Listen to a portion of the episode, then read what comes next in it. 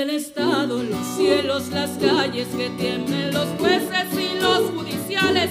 Hoy a las mujeres nos quitan la calma, nos sembraron miedo, nos crecieron alas.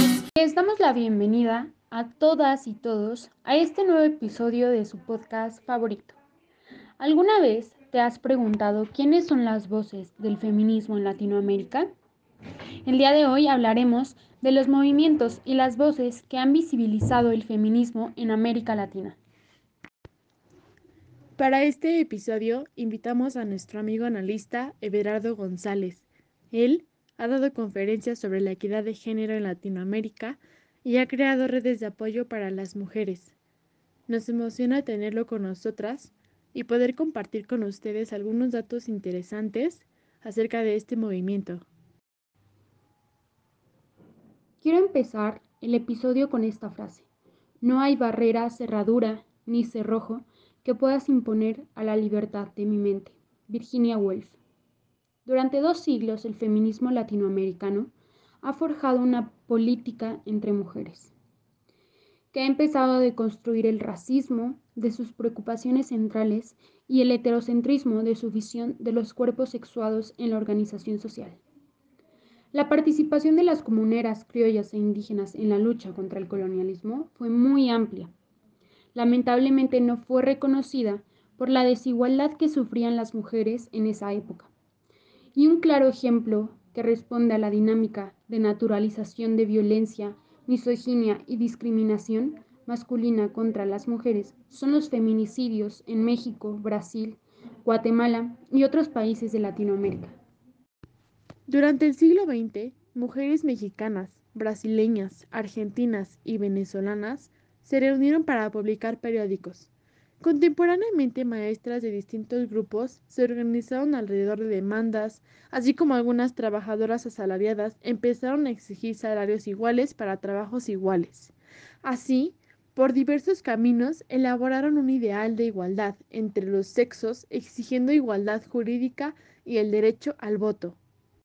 Y claro, podemos ver que actualmente eh, esa unión y sororidad se ha vuelto más fuerte. Vemos cómo en los movimientos hay cada vez más mujeres apoyando la causa. Y también vemos algunos hombres que apoyan desde afuera este movimiento. Lamentablemente, para el feminismo latinoamericano no ha sido muy fácil la deconstrucción por la grande cicatriz que ha dejado la estructura social patriarcal, racista y discriminadora. Pero bueno, no todo es tan malo. Las corrientes de pensamiento y las organizaciones políticas de mujeres se han vuelto más sólidas, y el discutir acerca de los derechos, la moral, la libertad de movimiento, la igualdad y la diferencia se va determinando la forma en que las mujeres nos vamos liberando del yugo cultural que no nos permite gozar de nuestra integridad física, moral e intelectual. Y sí, porque urge situar no solo las aportaciones del feminismo latinoamericano como una teoría política o como una filosofía del feminismo mundial, sino ir más allá y encontrar los móviles colectivos por, por los que las mujeres latinoamericanas decidieron renovar su imaginario del ser mujer. Y claro, como dices, el renovar el imaginario del ser mujer por parte de una colectividad femenina supone la voluntad de querer revisarse en la historia para saber si existe alguna posibilidad de autodefinirnos como mujeres y para proponernos como miembros de pleno derecho de la comunidad humana, implicando un cambio necesario del propio status quo. Y creo que desde antes de que el movimiento sufragista triunfara, hasta las mareas verdes de hoy, pasando por las guerrilleras o por las lideresas eh, indígenas, las mujeres que llevan décadas alzándose como una de las fuerzas sociales más importantes en América Latina, en la última década el feminismo ha ganado fuerza, exigiendo el fin de la violencia machista, la legalización del aborto y la transformación social. El feminismo latinoamericano es diverso e incluye campesinas, afrodescendientes, indígenas, lesbianas, trans y trabajadoras sexuales, entre otras. Además, sobrepasa los objetivos tradicionales del feminismo blanco occidental, no se queda en exigir derechos civiles y la igualdad formal, e incluye una perspectiva colonial y de comunidad que entiende el cuerpo de las mujeres como un territorio en disputa. Dentro de esta amplitud, dos reclamos han adquirido una importancia central en el feminismo latinoamericano. El fin de la violencia machista y el acceso a derechos reproductivos y sexuales. Y bueno, antes de pasar a la opinión de nuestro querido invitado, quiero hablar sobre dos mujeres que hicieron historia en la comunidad andina y son símbolos de la lucha de las mujeres contra el colonialismo. Eh, y bueno, eh, la primera es Bartolina Sisa, eh, quien organizó los ejércitos para la defensa india de las tierras del Alto Perú, radicalizando las posiciones antiespañolas. Y la segunda es Micaela Bastidas, la jefa de la retaguardia india.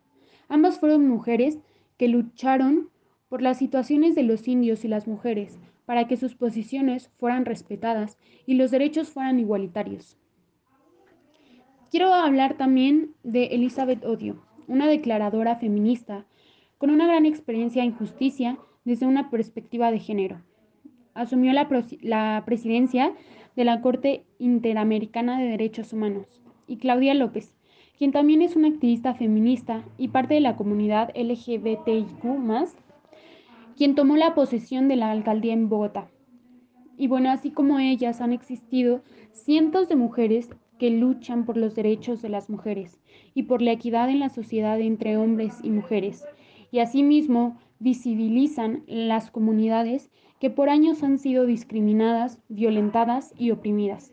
Y yo considero que el posicionar a mujeres feministas y proabortistas ha sido un gran logro para la comunidad feminista de América Latina. Y hablando sobre proabortistas, quiero tocar un tema polémico, pero importantísimo para el movimiento feminista latinoamericano, la Marea Verde, el cual es un movimiento a favor de la despenalización del aborto, tomando como símbolo un pañuelo verde. De hecho, este es uno de los movimientos más importantes para el feminismo latinoamericano, ya que las mujeres de manera individual y colectiva deciden enfrentar al status quo en busca de un reconocimiento a sus derechos sexuales y reproductivos, y reconociendo que tienen la capacidad individual para cambiar el orden de las cosas, demuestran dicho poder interno. Exacto, porque la marea verde ha cambiado el discurso sobre los derechos y la salud sexual y reproductiva de las mujeres. Ha, roto, ha quebrado estándares eh, y también ha posicionado en la agenda pública y política estos derechos, o sea, los ha visibilizado. Y no solo como en Europa ha pasado eso, sino también aquí en, en la región, en América Latina, últimamente hemos visto que la marea verde ha tenido una gran eh, visibilización y, y gran fuerza y es sólido ese movimiento. El feminismo ha pasado de ser movimiento contracultural radical a un fenómeno social de masas capaz de interpelar a gobiernos. Los movimientos feministas se han convertido en uno de los actores políticos más relevantes a nivel internacional, tejiendo redes, globalizando los mensajes y aumentando su incidencia a todos los niveles. Y bueno, ahora sí, sin extendernos más, eh, quiero ceder la palabra a nuestro querido invitado y amigo Everardo. Dinos, ¿cómo tomas estos movimientos desde la perspectiva de alguien privilegiado, eh, viendo la situación que hemos pasado a lo largo de la historia todas las mujeres? Y también quiero que nos respondas cómo has logrado la deconstrucción de un rol de género para ahora ver eh, de otra forma al feminismo. Es un gusto para mí poder venir a este espacio y compartir lo poco que sé del tema. Gracias por la invitación. Y bueno, respondiendo a sus preguntas, para la primera yo creo que todos los hombres ya tenemos privilegios por el simple hecho de ser hombres. Y opinar de estos movimientos desde el privilegio nos vuelve poco razonables e irrespetuosos. Es importante contextualizar las situaciones desde un punto de vista empático, donde visibilizas todos los obstáculos que significan ser mujer y aún más ser una mujer que busca el cambio dentro de todo este sistema patriarcal. Porque si no vas a aportar o sumar algo positivo y servible al movimiento, es mejor quedarnos a un lado y no estorbar. Y bueno, para la segunda mi respuesta es esta. La empatía y la solidaridad colectiva es lo que despierta en ti el interés de saber qué es lo que nos pasa en la sociedad. No podemos excluirnos de la sociedad al ser seres sociales y es necesario entender que el tiempo y las ideologías están cambiando para evolucionar nuestros comportamientos y formas de vivir. Ya nos habíamos atrasado en visibilizar la importancia y la relevancia del papel de la mujer dentro de la esfera pública y privada de la humanidad. Reconocer que todos los movimientos que giran en torno al feminismo son importantes y marcan un parteaguas en lo que se conoce y lo que significa el movimiento.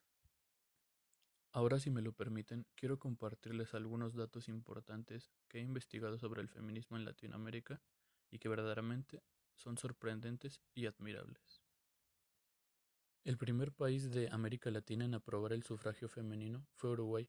Allí las mujeres pudieron votar por primera vez el 3 de julio de 1927 en un pueblecito local organizado por la comunidad de Cerro Chato en el centro del país. Sin embargo, pasarían varios años más antes de que las mujeres participaran en una elección nacional el 27 de marzo de 1938. Estos hitos se lograron gracias a la labor de mujeres como Paulina Luisi, una médica, docente y activista feminista. En 1899, Luisi fue la primera mujer en Uruguay en obtener el título de bachiller y en 1908 se convertiría en la primera en graduarse de la Facultad de Medicina de la Universidad de la República, donde se graduó de ginecóloga. Además se involucró en la política, siendo una de las fundadoras del Partido Socialista de Uruguay y creó los primeros dos sindicatos femeninos de ese país, la Unión de Telefonistas y de Costureras lo cual demuestra una gran iniciativa, pues esto fundamentó los primeros sindicatos féminos del continente, siendo pionera en esto, lo cual a mi parecer estaba muy adelantada a su época, aunque yo creo que la época estaba atrasada y no ponían disposición.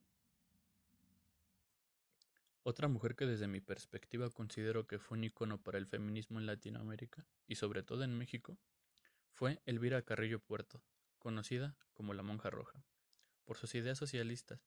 Elvia Carrillo Puerto fue la principal impulsora del feminismo en México, a diferencia de sus pares en el resto de América Latina, que lucharon por el voto a través de asociaciones civiles, Carrillo Puerto se involucró directamente en la política para obtener este objetivo. El derecho pleno a participar en comicios nacionales llegaría en 1953, convirtiendo a México en uno de los últimos países de América Latina en probar el sufragio femenino junto con Colombia, Honduras, Nicaragua y Perú. El 15 de octubre de 2013, el Senado de México anunció la creación del Premio Elvia Carrillo Puerto para conmemorar cada año el Día Internacional de la Mujer. Si bien estos datos son importantes ya que estas mujeres tuvieron la iniciativa, en lo que hoy se busca es una estabilidad en la equidad de género, ya que tanto las mujeres como los hombres tienen los mismos derechos. El problema es que no se aplican, y esto es injusto. Injusto porque una mujer puede desempeñar el mismo trabajo que un hombre, solo que a las mujeres no se les remuneran de la misma manera, o no se les da un mejor empleo porque no creen que tengan la capacidad suficiente para desempeñar el trabajo. Y déjenme decirles que en lo personal se me hace una tontería y una salvajada. En el presente podcast estoy acompañado de dos locutoras, capaces y grandes colegas, que son igual o más capaces que muchos, así que como ellas hay muchas mujeres y también creo que el proaborto se debería implementar en las garantías individuales de las mujeres, porque las mujeres no son diferentes a nosotros los hombres y buscan tener los mismos privilegios que nosotros, y así debe de ser, y así debió ser siempre, porque ellas no tendrían que protestar para tenerlos. Y es todo lo que puedo decir. Muchas gracias por su atención a mi participación. No, pues gracias también a ti por compartirnos tu punto de vista y gracias a ustedes por escucharnos una vez más. Bueno, y no se olviden de seguir nuestro podcast en redes sociales como Facebook, Instagram y Twitter y dejar sus preguntas o opiniones de este episodio en nuestra página oficial Las Voces de América Latina. Gracias por escucharnos, nos vemos en el próximo episodio y no se olviden de alzar la voz. Nos crecieron alas a cada minuto de cada semana, nos roban amigas, nos matan hermanas, destrozan sus cuerpos, los desaparecen. No olvide sus nombres, por favor, señor presidente. Por todas las compas marchando en reforma, por todas las morras peleando en Sonora, por las comandantas luchando por Chiapas, por todas las madres buscando en Tijuana. Cantamos sin miedo, pedimos justicia, gritamos por cada desaparecida. Que resuene fuerte,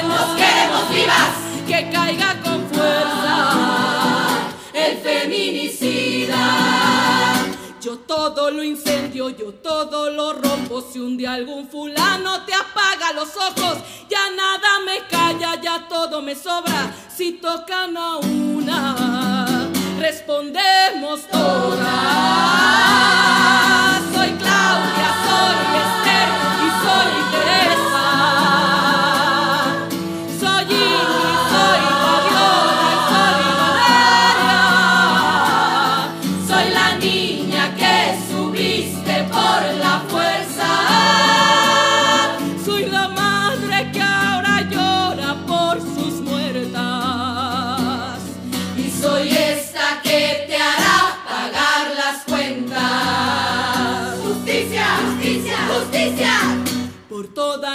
Compas marchando en reforma, por todas las morras peleando en Sonora, por las comandantas luchando por Chiapas, por todas las madres buscando en Tijuana. Cantamos sin miedo, pedimos justicia, gritamos por cada desaparecida. Que resuene fuerte, nos queremos vivas, que caiga con fuerza el feminicida que caiga con fuerza el feminicida.